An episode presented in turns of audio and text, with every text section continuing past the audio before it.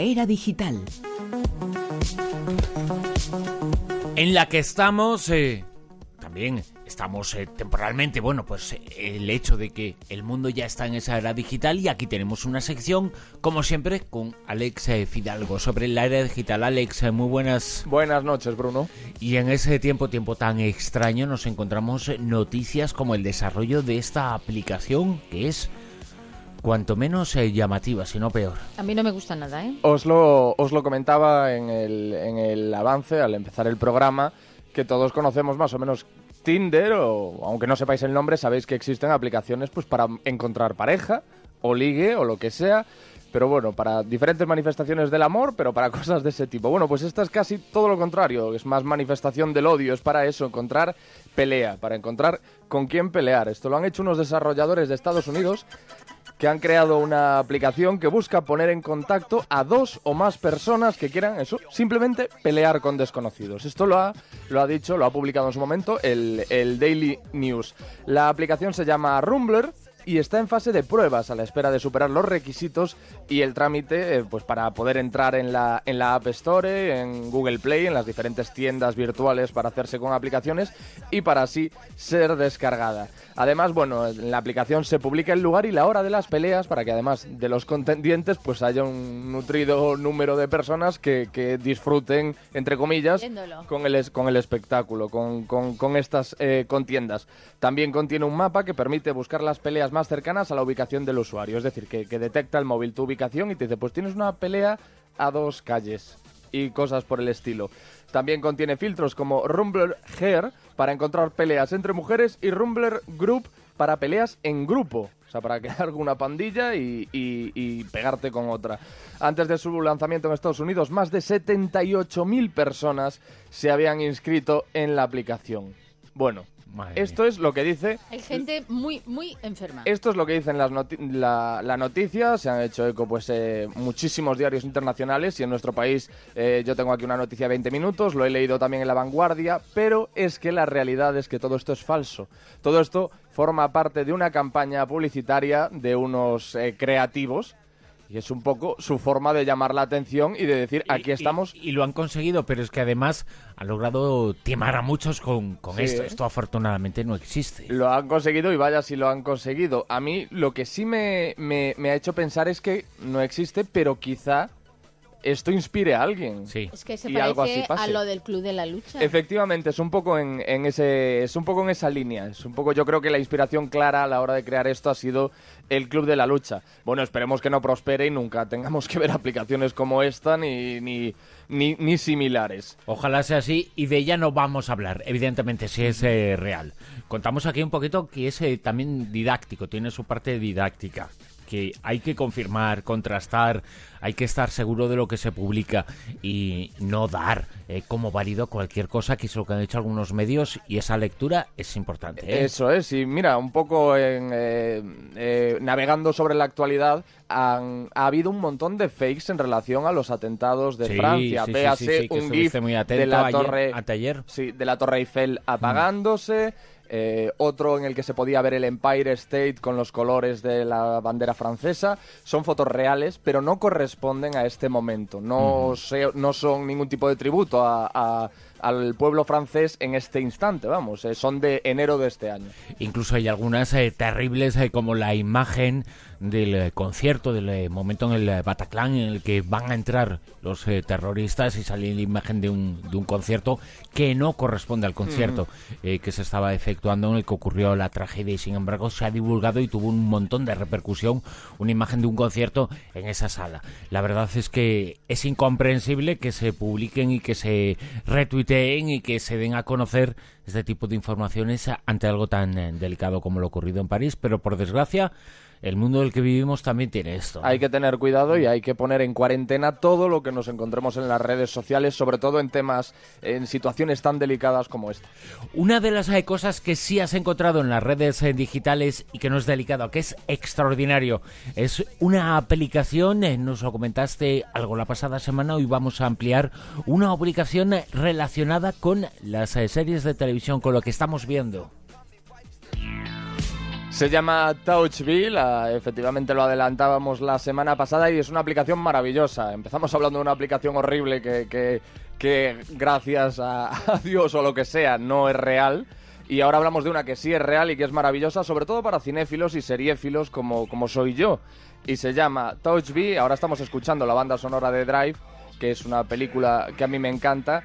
Ya os comenté que, yo soy muy hortera y que me, llamó poderosamente la atención una chaqueta que lleva Ryan Gosling en esta película, que tiene un escorpión detrás, que la ves por la calle y te parecería horrible, pero claro, si la ves a Ryan Gosling en esta película, se genera ahí un fetichismo y digo, Dios mío, esa, esa chaqueta yo me la podría comprar. Bueno, tuve que vérmelas y deseármelas para encontrarla, todavía no la he comprado, pero si hubiese tenido TouchBee, lo hubiese encontrado al momento y a lo mejor ya la tendría en mis manos. Lo que hace esta aplicación es aportar información en tiempo real sobre la escena concreta que estás viendo, sobre aquellos objetos que te llaman la atención e incluso sobre los actores, porque seguro que vosotros habéis pasado por ese trance horrible de, que os suene muchísimo una cara que veis en una película. Hoy, hoy me ha pasado a mí con Natalie Portman. Digo, ¿cómo se llama esta mujer? Que Eso no me acuerdo, que no me acuerdo. Eso nos ha pasado a todos y es que nos puede a incluso... mí con Natalie Portman no me pasa eso. Yo la veo y Por ahí no nos pillas a nosotros, es verdad. En cambio con Hugh Jackman no me pasa. Claro, claro, claro. Hay algunos que, que eso no, no tenemos ese problema, pero hay otros actores que a lo mejor nos cuesta más reconocer. A mí hay un actor que me encanta que se llama Jeremy Renner, que está en tropecientas mil películas y que es un actor maravilloso, pero hay mucha gente que no termina de quedarse con su nombre. Bueno, pues esta aplicación también nos ayuda en esos casos. Puedes crear colecciones con el contenido que más te interesa, revisarlas cuando quieras y compartirla con tus amigos. Puedes conversar en tiempo real sobre tus series y, dejar mensajes dentro de las propias películas. Eso sí, tiene un filtro anti-spoilers que eso es imprescindible. Es decir, que ninguno de esos mensajes te va a estropear la película. Y bueno, como os decía, a través de esta aplicación, además de encontrar la ropa o, o, dónde está ese lugar maravilloso que estás viendo, como muchas películas de James Bond que, que se rodaron en emplazamientos espectaculares, pues puedes además, o de, o de, Woody Allen, pues puedes además comprar esas prendas, comprar un viaje a ese sitio, etcétera, etcétera. Todo esto mientras ves la película, en el mismo momento, es todo interactivo, es una aplicación maravillosa, la verdad, TouchBee. TouchBee se llama, ¿no? TouchBee. Pero cita con actor y actriz no te da.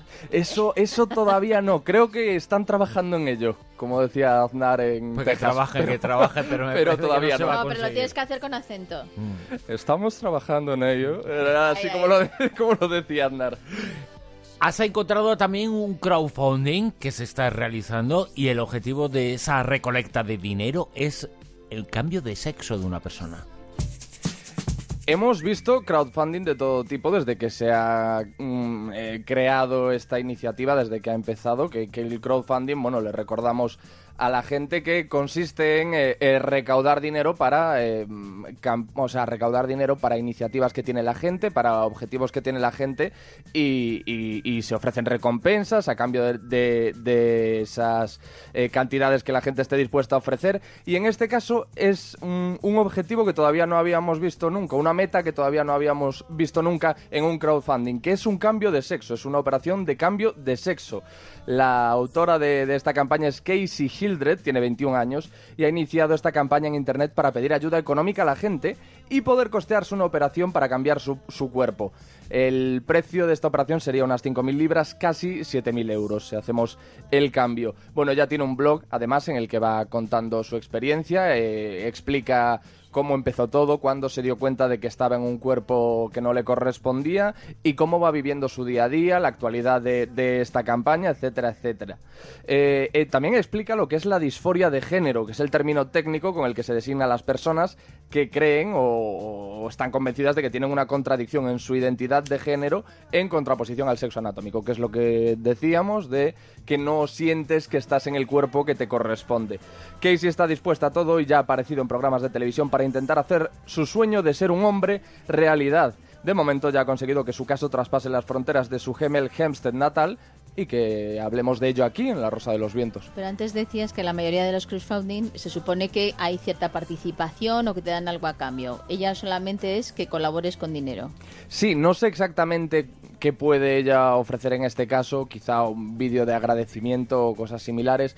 ¿Qué es lo que suelen hacer? Es que esto se utiliza mucho sobre todo para eh, gente que, que, es amateur y quiere sacar adelante una película, que es amateur o que está empezando, o grupos de música que, que están en la misma situación. Entonces los grupos de música pues te ofrecen el CD en el mismo momento que salgas, firmado, eh, rodar con ellos un videoclip, etcétera, etcétera. No sabemos todavía qué es lo que, lo que va a hacer en este caso Casey Hildred. Lo que sí le deseamos es muchísima suerte. Desde luego que sí, en el crowdfunding hay cosas eh, muy interesantes y esta es una de ellas.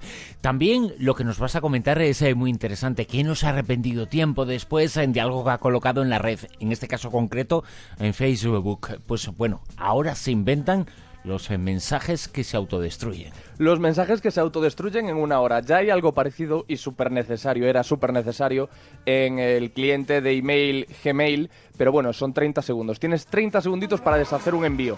Cuando vayas a enviar un correo tienes 30 segunditos para deshacerlo. Para arrepentirte. eso, si esos 30 segundos pasa, amigo, ese email ya está en la bandeja de entrada de la otra persona. Bueno, lo que va a hacer Facebook son mensajes que se autodestruyen en una hora. Algo así como lo que hace Snapchat.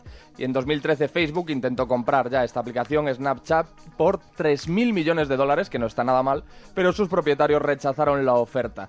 Por ahora el test se está haciendo en Francia para usuarios de Android e iOS del Facebook Messenger. Es ahí donde se está empezando a probar, pero parece casi seguro que llegará pronto a nuestros smartphones y a nuestros ordenadores. Y una última cosa que te digo rápido es que, hablando de Facebook, Facebook va a seguir las conversaciones políticas de 21 millones de españoles hasta el 20 de diciembre. ¿Con qué objetivo?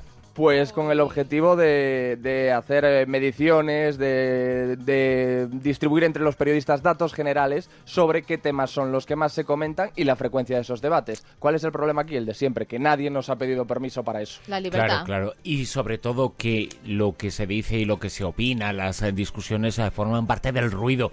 Quien hace ruido se le escucha más, pero no es la opinión generalizada y la opinión general. Alex Fidalgo, Muchísimas eh, gracias y te escuchamos ahora en No Son Horas, ¿no? Sí, con, José Luis Salas en No Son Horas. Muy bien. Continuamos escuchándole a Un placer, como siempre, compañeros. La Rosa de los